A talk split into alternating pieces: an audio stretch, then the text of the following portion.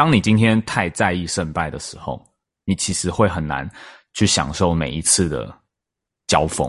就有点像是桌游，就游游戏，其实我觉得都类似是这样，就是你一定，你一定就是你在玩的时候，你一定就是会有时候玩得好，有时候玩得不好，然后你会进步。可是如果你太在意胜败，你就没有办法去好好的享受那个过程。那我觉得享受过程，它应该它不是不完全是天分问题，它应该是可以训练的。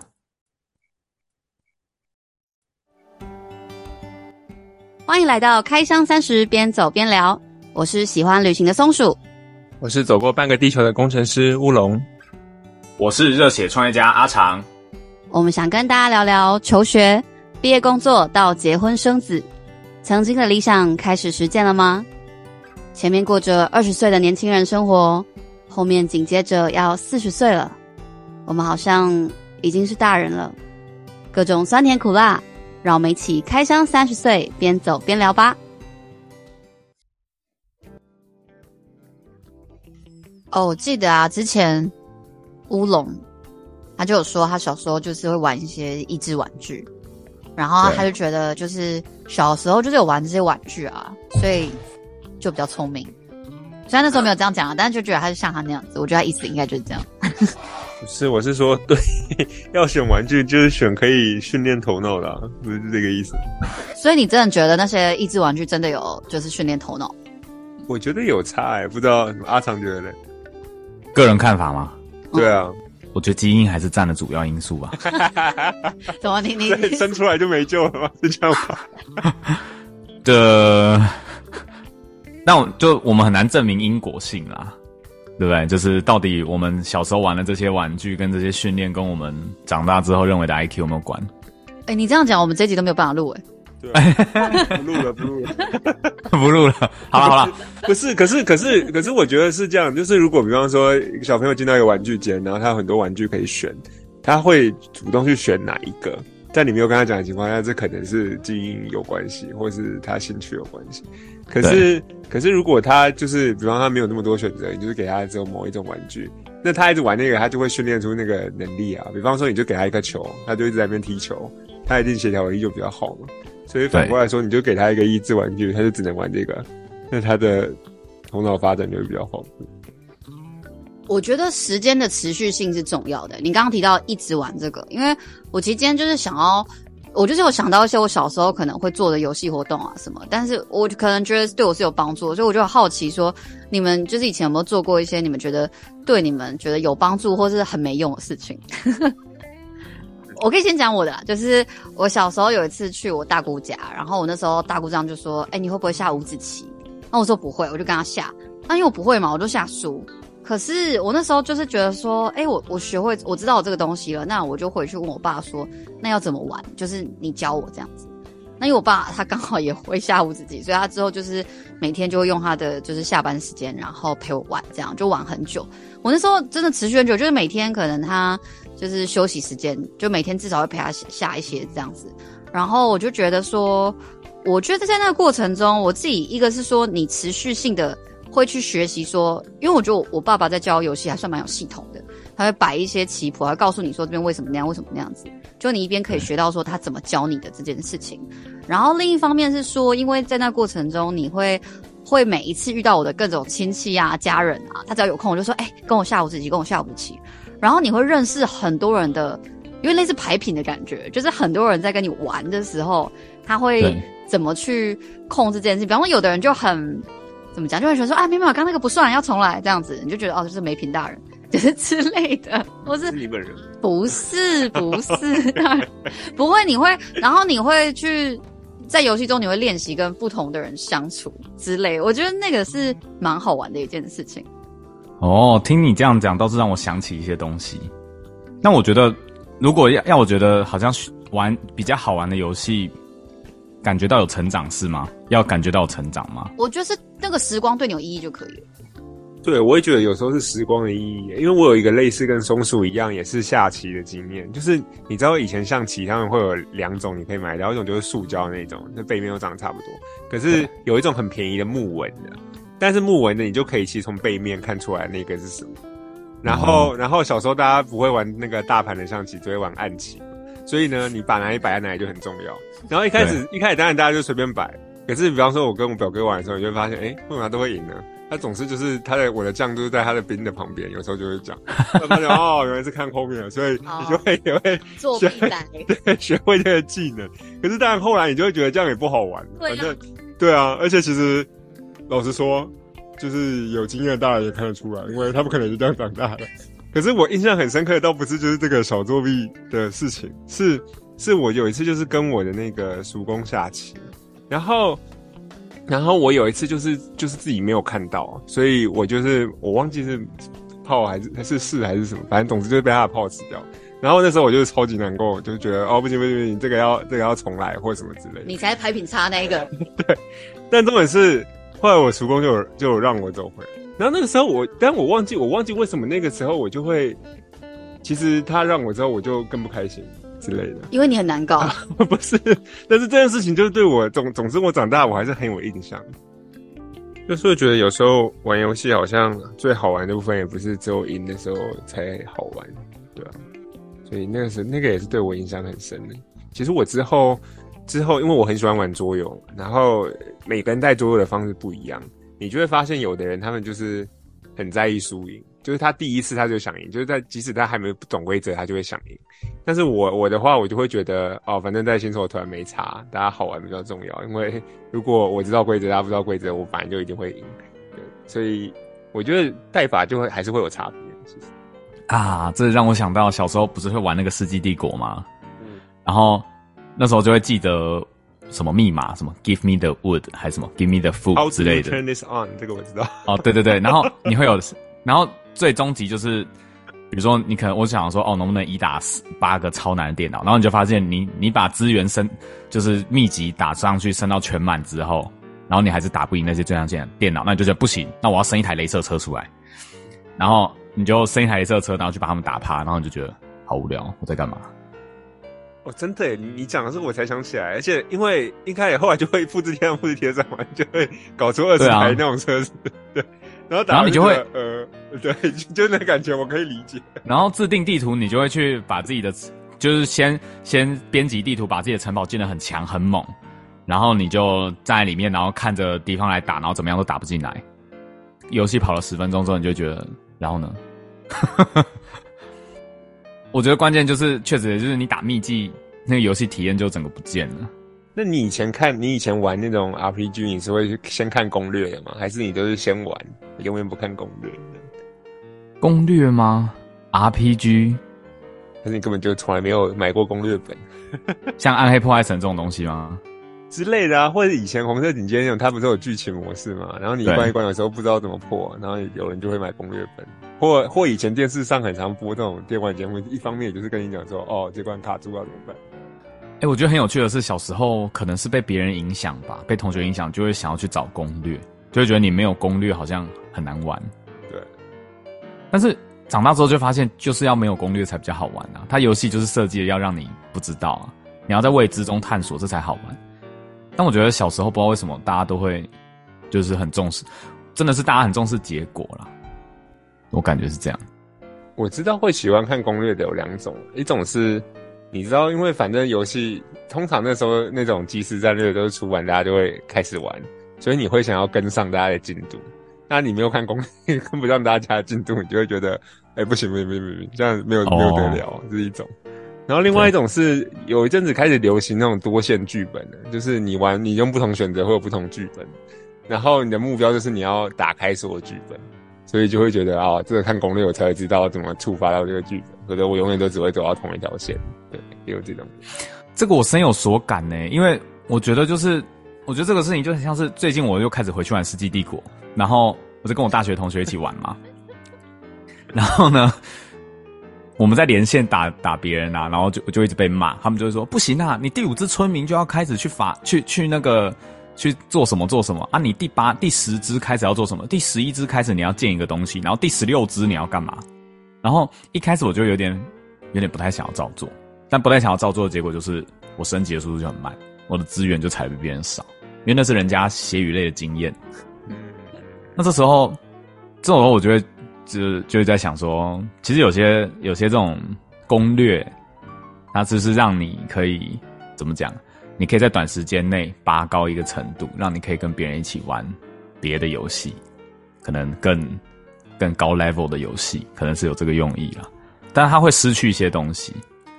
我觉得跟玩家有关呢、欸，就是比方说你都是玩新手局或路人团这种，就是大家都随便乱玩就没差。可是如果就像你想说的，就是你要好玩，一定是旗鼓相当嘛，就是一个超超强一个超弱玩不下去。那你刚好在高手局，所以它就有点会像下棋一样有一个定时，所以你不知道这么做，你就达不到那个程度，那对别人来讲就会不好玩，可能是这样。嗯，可是可是我也你说的这件事，我也唤起我一些印象。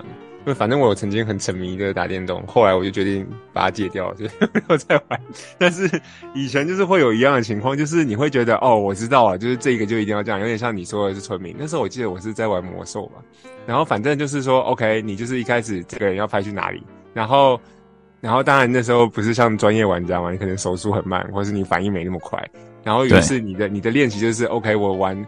十次，我其实都是用同一套策略，但我就是要把这套策略练到很很好很熟，然后你也不会去开拓其他策略这样。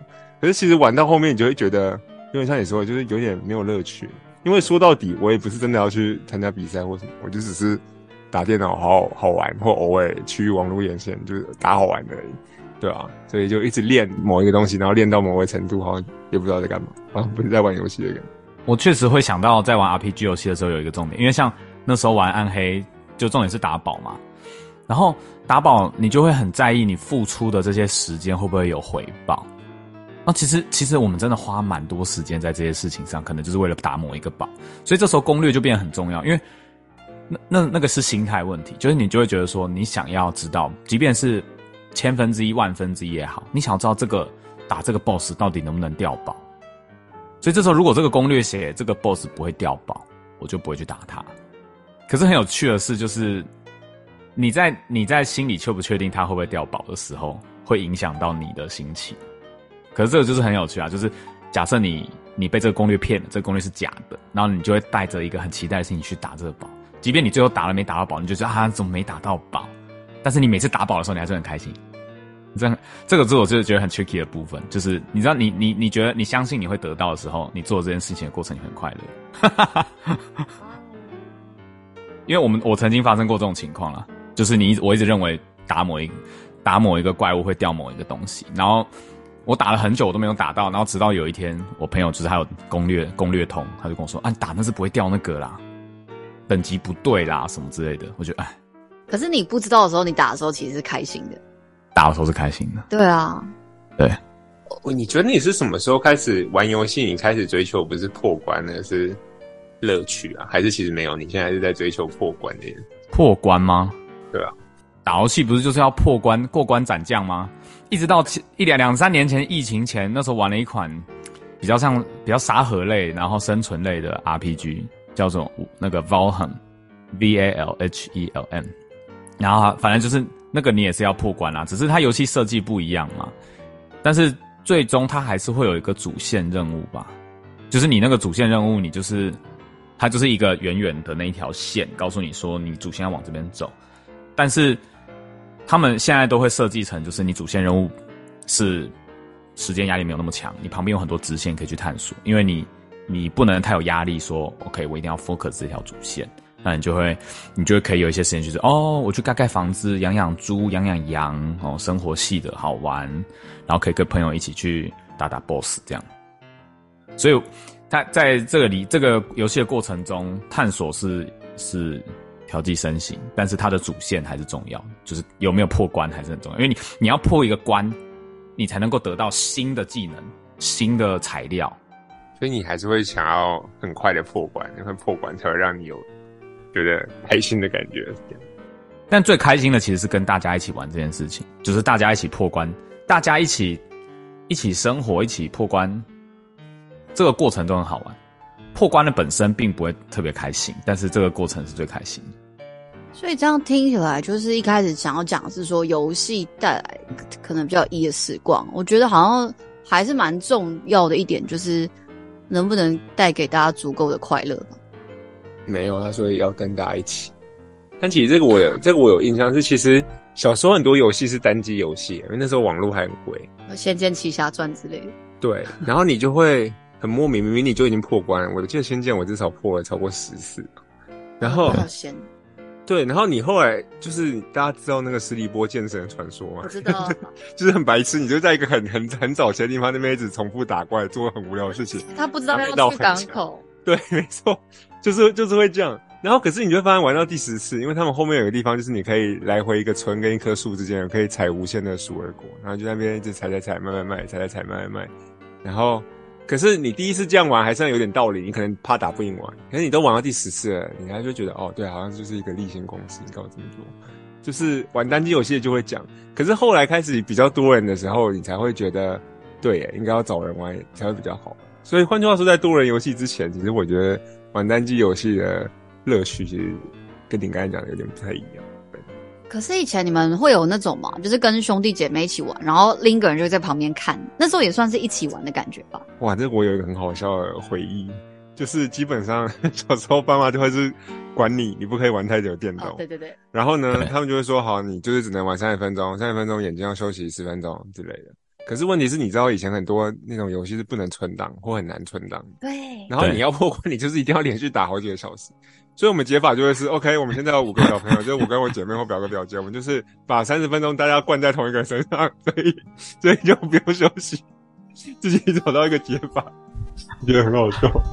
我呃，我们家四岁的女儿现在就碰到这个问题，她最近在看《神隐少女》，然后她一天只能看十分钟，然后重点是，我们事先就会跟她说，你今天只能看十分钟，你不能，你看完十分钟你不能生气哦。然后他就，然后他就说好，然后如果我们在忙别的事情还没有，他就说。妈妈，我今天不会生气，我要看魔女少女。他都他都叫魔女少女。然后，然后我们就放给他看十分钟，我们把他关起来之后，他就大大发飙，就是大发飙，说我要看，我要看。我不知道，但我只是觉得沉浸到另一个世界，好像我觉得真的是是一个很不错的、很不错的回忆啊。我想想起来小时候玩游戏的时候，真的就是这种感觉。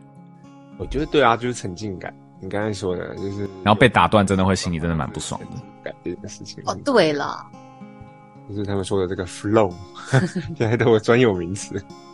那像阿长，你会觉得你会希望说看到哪些游戏是希望你女儿可以玩的吗？或是培养一些类似的兴趣之类的？游戏吗？或是一些活动啦？我觉得不一定都可以。哦，活动是不是？嗯。我不知道你有没有对啊，但是我觉得之所以我们会接触的东西这样，我觉得我们我们这个年代可能很多人都会接触比较多电脑游戏，可能是因为爸妈不一定有那么多时间带我们去吗？出门去玩，去玩外面的游戏，因为像我们是台北台北市长大的小孩嘛，其实我们离野外跟一些户外活动就是稍微比较比较少一点。然后所以其实玩球也是游戏啊，踢球也是游戏啊，足球也是游戏啊。对不对？但我们比较没有那那样子的环境去玩实体的游戏，或者竞技游戏。我觉得对我来讲，其实其实不是这个，诶，比较是因为第一个我就运动细胞不好，第二个就是我也比较孤僻，所以这两个。就是只有电动比较有办法帮我解决这个问题。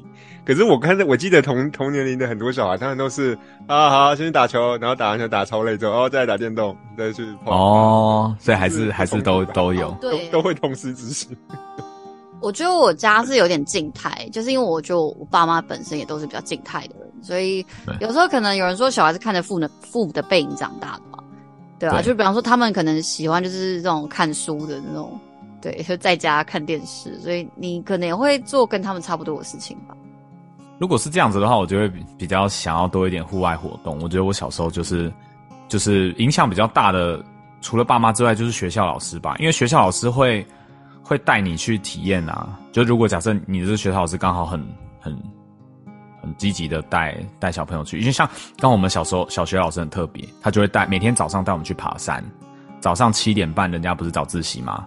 我们就是七点半准时去爬我们学校后面的山，然后我们会爬到八点半，然后第一堂课都是班导师的嘛，他是班导师，所以我们早自习跟第一堂课都在山上跑山，爬山爬上山之后下来就是在那个早餐店吃早餐，太特别了吧？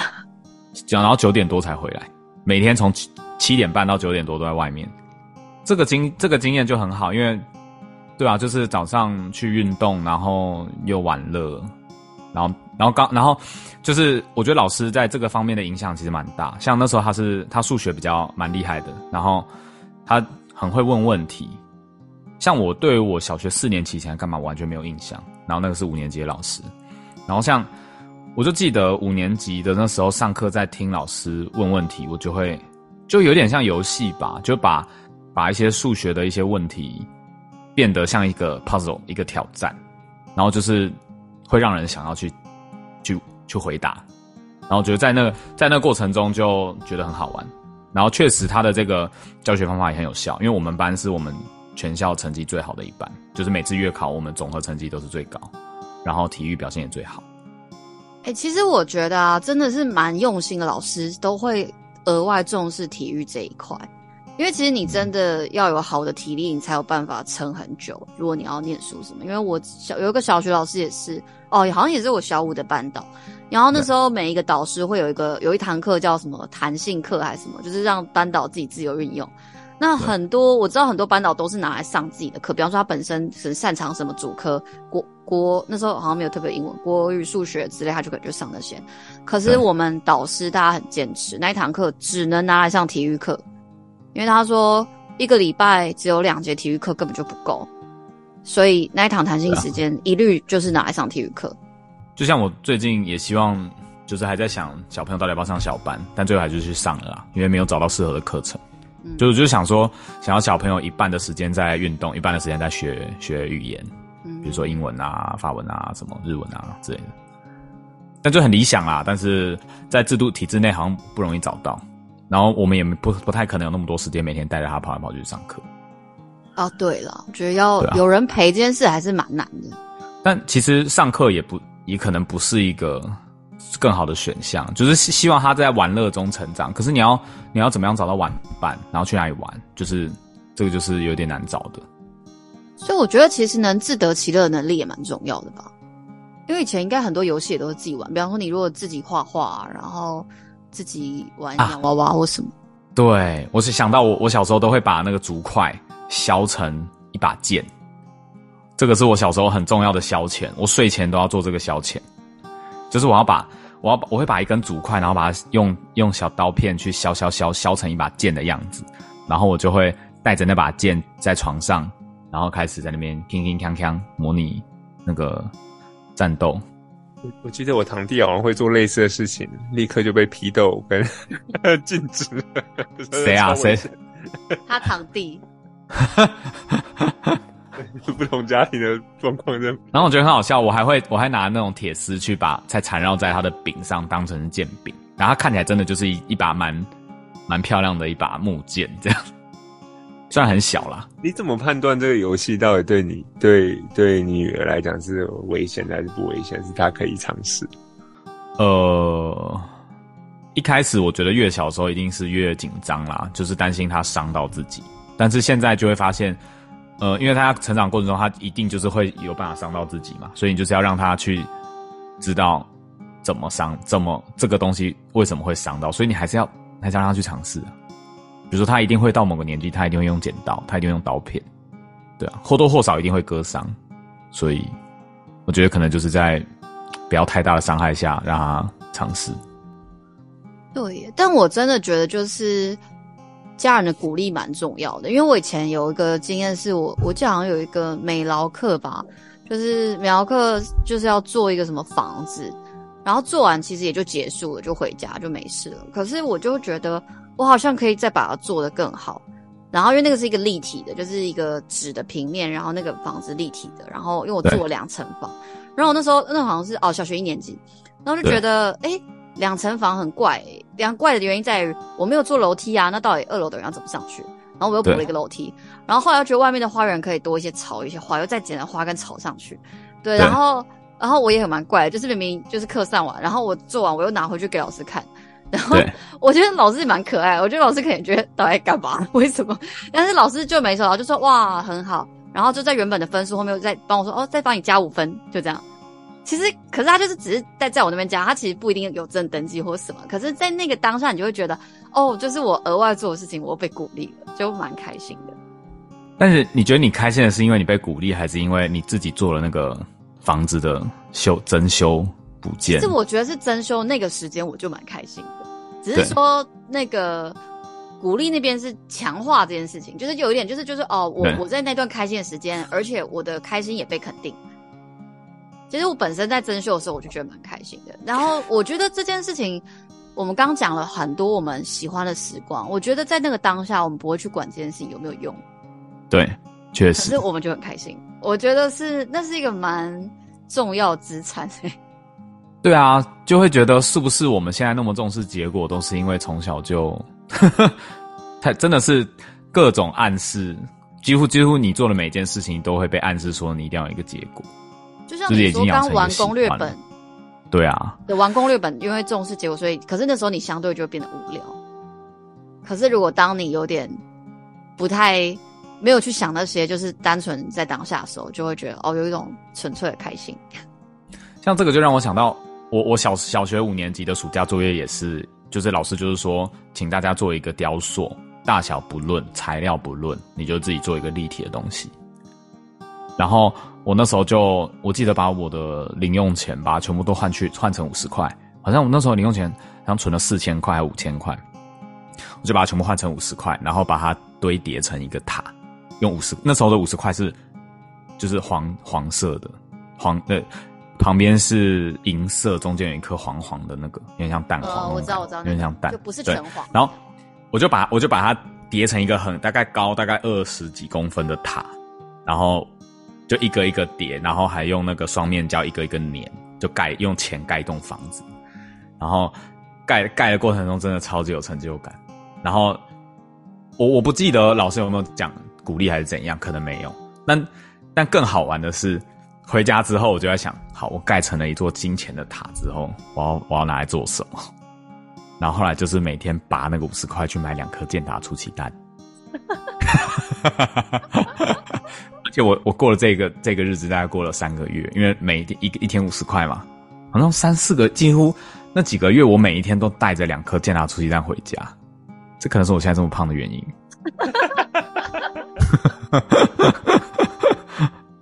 你知道，而且我妈居然没有阻止我，哎。那时候我才小五哎、放哪去了？我我记得以前那个塑胶的那个小圆球，我很喜欢的那个小圆球。玩具还好，但那个那个那玩具可能到我一直到我快三十岁才丢掉哎、欸，因为它一直都放在我家的某一个地方。我其实有点忘记，它是什么三个惊喜一次满足？但为什么会有三个惊喜？三个愿望一次哦，三个愿望一次满足。白巧克力、黑巧克力，还有玩具。哦，巧克力就是两个。我很小的时候就很好奇是哪三个愿望，然后就仔细观察一下，发现就是白巧克力、黑巧克力跟玩具。啊，竟然是这样！我记得好像我，我以为是巧克力跟玩具，然后台词都被 Oreo 洗脑了，我已经不记得健达出去。Oreo 是什么？先转一转，再舔一舔，再泡一泡牛奶。但相信我是是是双色巧克力是两算两个惊喜。哦，对，原来如此。你刚才不是说，所以你会想让自己的小孩玩什么游戏长大吗？那你呢？你说我吗？对啊。哦，我其实觉得，如果有小孩的话，我会希望他可以多玩一些有创造性的游戏。就是因为像我自己觉得，就是有一部分是我妈对我的影响。就我妈从来不买那种着色本给我。因为他就说，这别人都画好了，就很很没有意思。你要画你就自己画你的东西。所以就是我觉得这会影响到，就是我在创作的时候，比方说以前有时候上美术课，就真的很多人会说啊，现在要干嘛不知道。可是对我来说这不会是一个问题，就是我一定可以想到可以干嘛。因为我们家最多的就是白纸，我是有那种横线纸，就是就是白纸。我们家就是靠白纸，然后笔。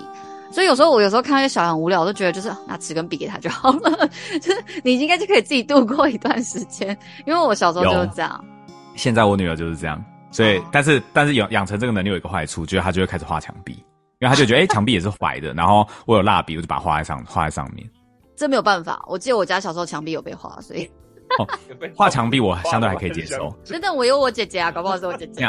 画墙壁还可以接受，但画一画就开始画沙发，然后你就觉得、哦、我不会画。还是有所有所分寸。对，好险最近开学了，就墙壁早晚你要重漆了，我觉得。对啊，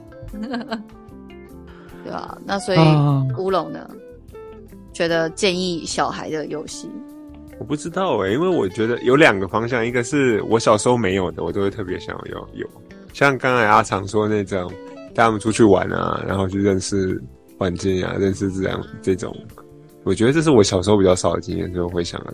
那另外就是我，我觉得我很喜欢的，像刚才说的益智游戏啊，或是桌游类，因为我真的觉得能够很快速的去掌握规则，其实是一个蛮重要的能力。然后，然后像桌游就是一个很适合这个场合，或不要说很复杂的桌游，即使是扑克牌也是，因为你就其实就同一套的道具嘛，可你可以玩的游戏有好多种，就相当于你逼迫他用一个有限的素材去。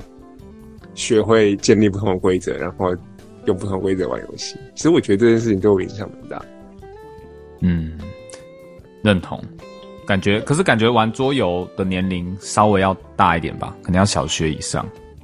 幼稚园应该可以，我觉得。幼稚园应该可以，可能难度不一样的桌游。对对对，简单一点的幼稚园应该可以。嗯。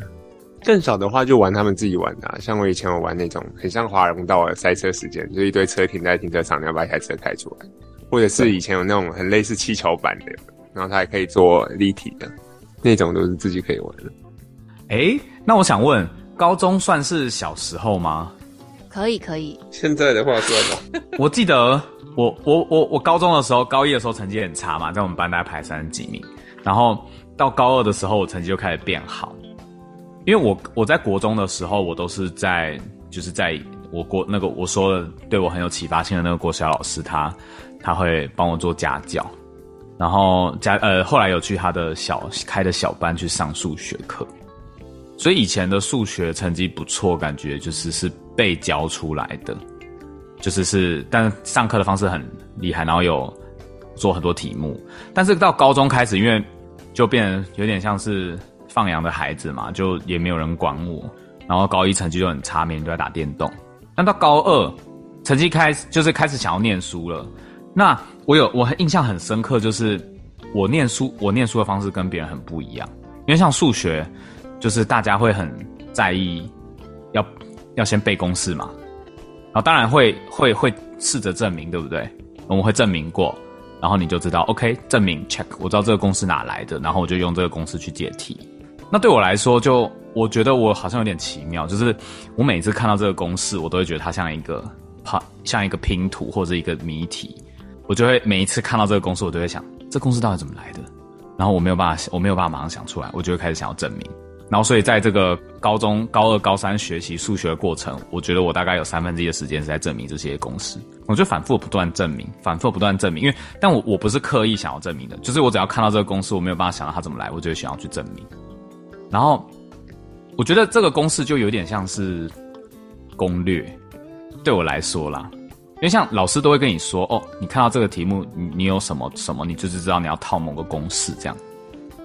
然后我就觉得啊，我不知道，但是因为大家都习惯这样解题嘛，然后，然后因为我我就是没有办法这样想，但是我就是，但我发现像这个就是有一个好处，就是到后到高三的时候。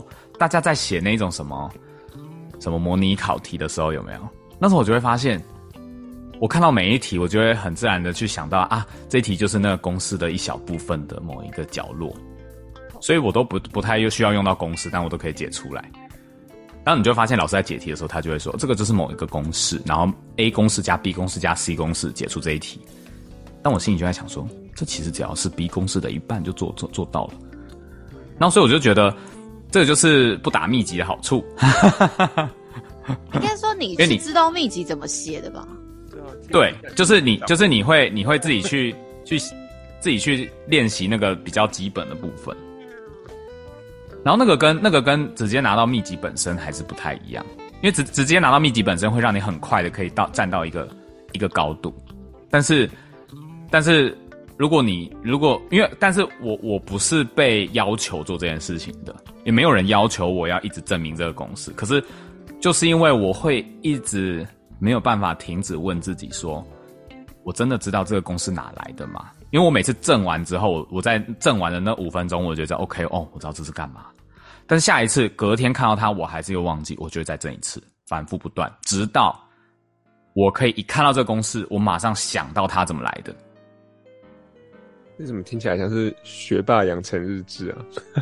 对啊，我觉得我本来我我在听个演讲，叫做“我为何要念数学系”。虽然你不是数学系，但是我觉得数学系是我第二志愿。数学系是我第二志愿。天哪，对，真的，你还我觉得这个特质太适合念数学系。有啦，只考考九十几分，有有有，至少分数有对。好强哦！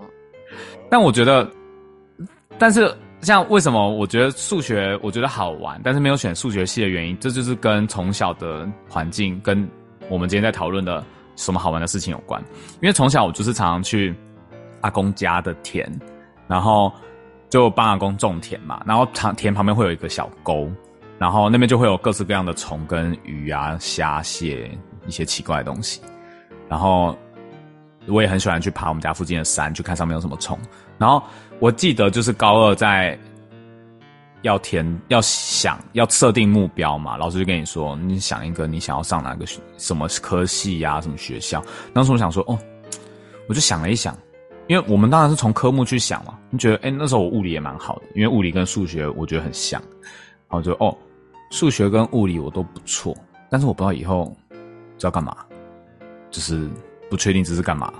但生物就很自然而然让我想到我在小时候野外的的生活。就觉得哦，我觉得这样子在外面到处去找虫，我觉得这样生活很值得向往。当然，这可能是一个错误的误导啦。对啊，应该要去昆虫系吧？对对，可能或森林系。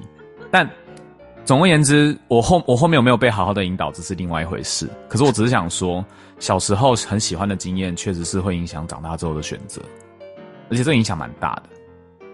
哦，有。像对，因为升大学的时候，其实不是每。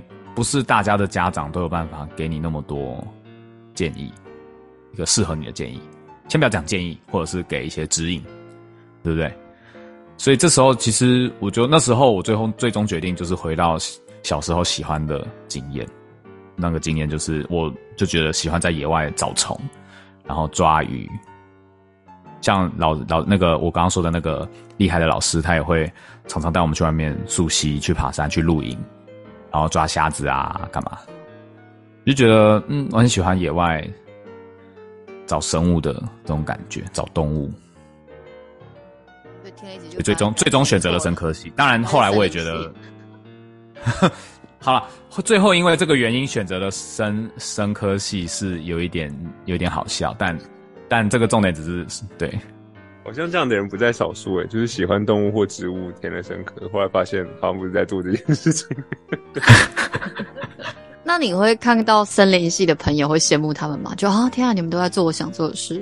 哎、欸，但更有趣的是，当大学你学了你你你学了一些别的知识，你就会发现，你见你这这时候才会发现，哎、欸，其实你喜欢野外，它不一定要跟你的工作要完全结合啊。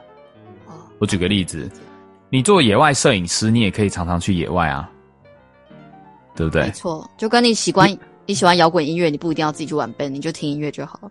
对啊，可是就是这是另外一个我们讨我们要讨论的另外一个议题啊，就是你做什么事情都要一定要变得有用这这个议题。可是你怎么选择你的职涯，它跟你想你想要的生活，它不一定完全是交叉，它不一定一定要有交叉点。可是没有人会讨论这个问题。也没有人知道怎么讨论这个问题，应该这样说。我觉得这就是有时候这很像桌游的两个面向。第一个面向就是，如果你玩一些那种比较有策略的作用，你当然就是必须要在不断的就是玩之间，然后你去熟悉一下规则，然后我知道我怎么做可以，比方说我的行动点最大化。对。然后我可以在我有限的步数，然后获得最多的资源，然后就是跟我们的有用是一样的，就是我要知道怎么玩是最有效益的，我可以拿最高分，这是一个部分。可另一部分就是所谓快乐的部分，我怎么样让这一段一起玩的时光，让大家玩的时候快乐？这个时候就跟前面那个部分不太一样，就变成是，呃，今天跟我一起玩的人是谁？他们的程度在哪里？他们原本是喜欢什么样的桌游，他们喜欢什么样的感觉，就是我们是要是适时的要给他一些提示，适时给他一些帮助，然后怎么样让这个氛围大家觉得是快乐的，或怎么样让大家喜欢这个时间。那我觉得这就是很像游戏的两个面向，就是我到底是我要怎么取舍。如果我今天就是为了快乐，那我就觉得大家开心就好了，大家随便乱玩没关系，大家就凭直觉随便乱闪，随便走，开心就好，结束。那可是如果今天是觉得说，哦，我就是想要把这个游戏玩的很强。那我就是应该要去算说，哦，我这次为什么走这一步？那次为什么啊？这次走这个不好，下次要换一个。我觉得这就是不太一样的事情。可是变成你可能在做这件事情的时候，最后会有一个取舍。可是我觉得这真的就是跟你跟你玩的玩伴有差别，就是就是你一定是找到类似程度的玩伴最好玩。就如果你已经遇到一个高手局，但是你就是觉得对啊，随便玩都很好玩啊。但对他们来讲就会不好玩。反过来说，如果你是在一个新手局，然后也就什么都说你这一步应该要这样动啊，那步应该动啊，那对他们也不好玩。所以其实比较重要的好像是找到跟你程度相符的玩伴。欸、我我觉得乌龙不一定哦，有些人就喜欢虐虐菜啊。哦，真的有人喜欢虐菜哦？有，你就会碰到那种就是很喜欢讲解规则，然后讲完之后就来开始大杀四方来虐菜，那分数比你高一倍。那这样有什么好玩？哦，所以就是有人喜欢、啊、有想法不一样的，有哎、欸，而且而且我对成就感，他有成就感。对我对松鼠讲这个有感呢、欸，就是你去玩桌游的时候，你就一定会碰到有些人就是喜欢喜欢赢，有些人就是很想要赢，他想要赢的这个执念胜过其他，他也不太 care 别人玩这个游戏好不好玩，他甚至不 care 自己觉得好不好玩，他就是要赢。可是我觉得这种人玩起来有时候有点烦，然后。跟想要赢的人玩不不一定很烦，但是烦的是输不起的人。哦，对，这真的很烦。如果他很想要赢，然后他输输了，他就说啊，我这一动做错了，我输了。然后最烦的是他输了之后，他就开始生气。我觉得有时候是怪别人，就说，哎、欸，你刚刚规则没讲清楚啊，我为什么自己动那个你刚没讲？我觉得我就遇过这种，我是有遇过这种，真的有点烦。对啊，反正输不起的就最烦了。那我觉得，追根究底，就得失心太重了啊！可不可以不要那么想赢啊？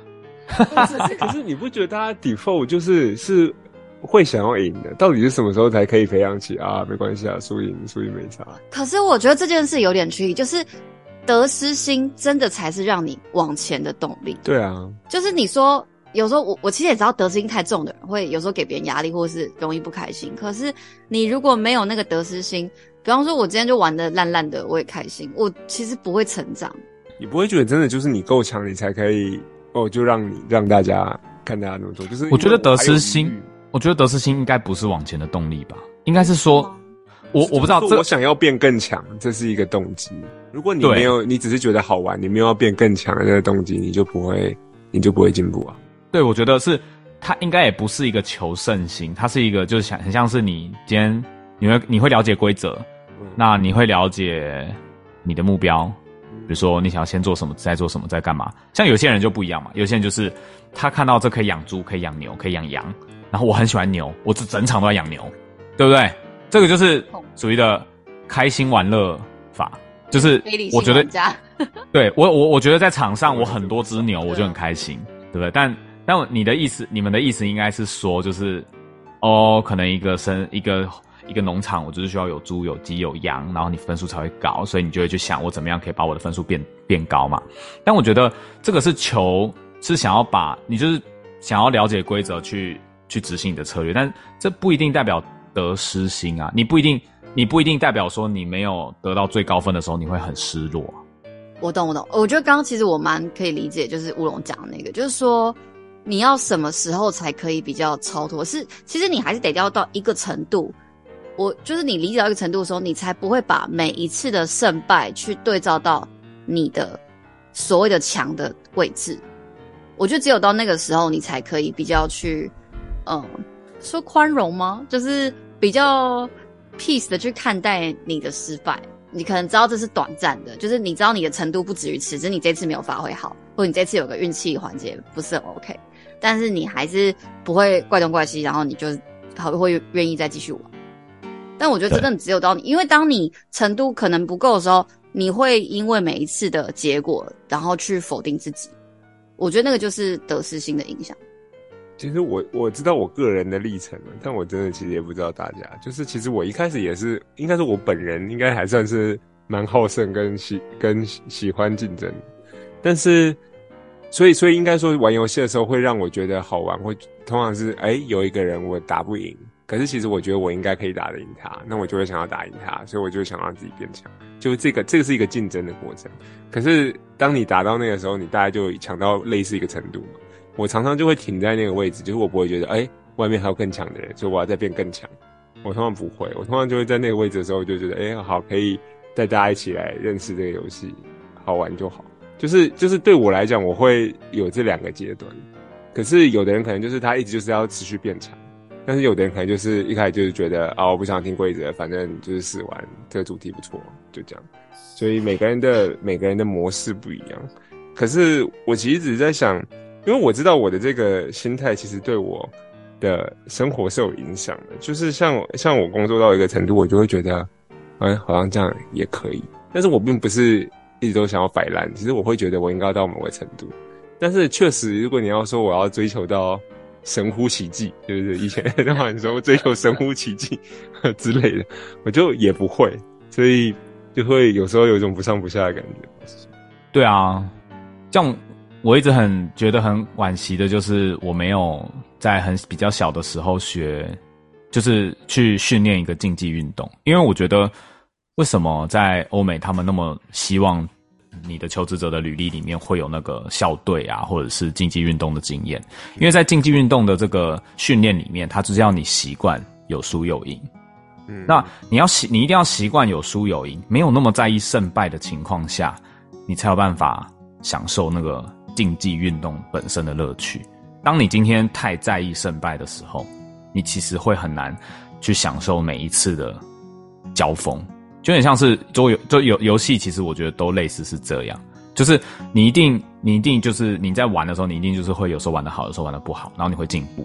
可是如果你太在意胜败，你就没有办法去好好的享受那个过程。那我觉得享受过程，它应该它不是不完全是。天分问题，它应该是可以训练的。我我觉得你讲这个是给我一个小启发，因为真的就是你在那个活动里就会发现强的人，真的强的人长什么样子，跟你练习的极限是什么样子。然后你这时候你会有抉择嘛？就是你要不要继续花更多时间去拼到跟真的强的人一样强？很当然，因为真的强的人他可能就是全人类百分之一，你可能真的就不是。那这时候你就要。放弃一个你练习很久的东西，所以就会进入到你刚才说的阶段。OK，我放弃了成为最强的人，那我要怎么继续去享受这个我花这么多时间的活动？其实我觉得是一个蛮难的练习，真的就是你说的这种，你参加一个竞技类的活动或校队可以练习的。但这个其实也是我，我觉得我没有这个经验。我觉得这个。乌龙讲的这个让我有所感，因为小时候其实我们很少被问到我们自己的感受，所以很自然而然的我们不会把我们喜不喜欢、我们感觉怎么样放在前面的位置。那其实我们喜不喜欢，才我觉得啦，长大之后你才会发现，你自己感受怎么样才是你要不要做这件事情的关键。毕竟，就像你玩《世纪帝国》，你你打秘籍得到一堆资源，然后你把所有敌人都摧毁了，但是你得到的是空虚感啊，你不会为了赢得游戏。打秘籍，然后得到一个空虚感吧。那如果如果你你好好的种田，然后 打猎，对不对？生一堆兵，然后你被三方夹杀，你最后失败了。可是你就啊，可惜刚差一点，好不好玩？应该比打秘籍好玩的多。关键应该还是不要太在意结果。对啊，我觉得虽然我没有你说的就是竞技运动练习训练，但有点像我可能的这个训练就是来自于你说的打电动那种，就是你偷秘籍靠太久就觉得。哇，好空虚，好无聊。于是你就觉得，好吧，试试看打这个。而且这样你会像你以前我还很常玩一个游戏是《三国志六》那种，但你一开始当然就是想选很强的，就是手下将领很多，城市很多。但后来玩到很很懂它的规则，你就会想要从边边开始，就是玩个什么公孙瓒啊、马良子、马腾之类的这种，就是从角落开始，就是你会有一个练习的过程，直到你会觉得 OK，这样才是 enjoy 的过程，而不是打秘籍的过程。的确是有，还是有这个经历的，虽然不是透过经济，有有有，这个这个经历真的很多。就像那时候在玩天堂，或者是玩什么，嗯、我不知道你们有没有当过台币战士，我有啦，就是 花钱去买装备，然后你花，你有一次花钱去买装备的经验之后，你就会觉得，你看到这个装备，你就会觉得它它还好，没有那么有价值。可如果你今天是你就是打怪，你打了一个月的怪，然后拿钱去在游戏里面买到什么五卷，然后去点点那个武器，点到什么加六大马士革刀，哇！你看到那把加六大马士革刀，你会很感动，因为那是你这一个月的心血。那个跟你用钱去买来的道具是完全不同等级的成就，那个喜悦程度完全不能比。大家应该都有蛮多这个经验的。嗯，没有没有太多台战的经验了，其实。身为一个专业的免费仔，觉得跟不会成为台战，但可以理解打打打什么拿到的感觉。不过其实我自己电动没有玩很多。不是，但是我觉得关键也不是电动或者什么，这样听起来真的重要，就是要要有一个努力到一个程度之后，呃，有输有赢，然后放下的过程，就是一定要有这个练习，或是有一个空虚感的练习。你才会开始对输赢不这么重视。对啊，我不知道为什么突然会想到，就是在在可能国外的冰淇淋店，然后他舔完了冰淇淋拿给我们，然后说 “enjoy”。我直接想到，其实就是我们就是需要去享受我们眼眼前的事物，但只是不知道怎么做到而已。要怎么做到才可以？像小时候很单纯的去玩一些游戏一样，享受这个挑战的过程。因为我觉得游戏你会打的，你会第一个你搞不好有破关的方法，第二个是你会总是你会用某种方式抢到一个你有空虚感的时刻。可是这个人生 online 比较能够达到这个时刻，你还没到抢到我空虚感，可能对很多有钱人是这样吧，但是对一般人而言，好像就还没办法。从从从我玩暗黑的经验，就是你要相信你打这个怪你会打到宝，你要先相信你会打到宝，这很像信仰的感觉。没错，没错，我奉献，我付出，就是为了可以得到更好的。但这也，我觉得这个也是信仰为什么会这么多人支持，有很大一个部分就是这样，你需要先相信。嗯相信才会看见，可是你知道信仰破灭，很多人会信转的，就像那个黑暗骑士那样，就是你相信的一切价值都崩毁之后，你会立刻变成超级大反派。哦，不过其实阿长说那个，其实我觉得这是两种个性的人，就是我觉得我也是比较倾向因为相信所以看见，但其实我觉得对很多人来说是因为看见所以相信，在他还没有看见的时候，他没有办法相信。我觉得这就是为什么，比方说你玩游戏。我我还没有看到攻略告诉我它多简单或多难或多有趣，我可能就觉得好，那我要开始玩吗？哦，对，我觉得有可能这样。虽然算我自己也不是看攻略派的人，对对啊，因为我觉得像刚刚吴总说的，就是怎么样才可以开心，或是哦哦，你刚说的那种 enjoy，我觉得就是还是回到就是你不去马上想哦，我要从这里得到什么，然后你不用怕自己看起来。很蠢，因为我觉得当你不怕自己看起来很蠢的时候，你会比较有自信的去做一些尝试，然后那些尝试也许不一定有什么道理，可是它会让你看到一些比较不同结果。那不是别人告诉你的规则，那不是你 follow 别人的东西，可是那才是最有趣、最好玩的地方。今天很开心跟大家聊聊童年的回忆，不知道等一下阿长是不是就要回去继续打世纪帝国？是吗？要要早晚办，要晚上才有。现在早上。好哦，所以那也希望今天的内容呢，可以让大家回忆起一些过往开心的时光。那谢谢大家今天的收听，喜欢我们节目的话呢，欢迎到 Apple Podcast 给我们五星好评。如果有任何想法的话，或想要讨论的主题，也欢迎留言告诉我们，也许就会变成之后的主题哦。我是松鼠，我是乌龙。我是阿长，下次继续开箱闲聊。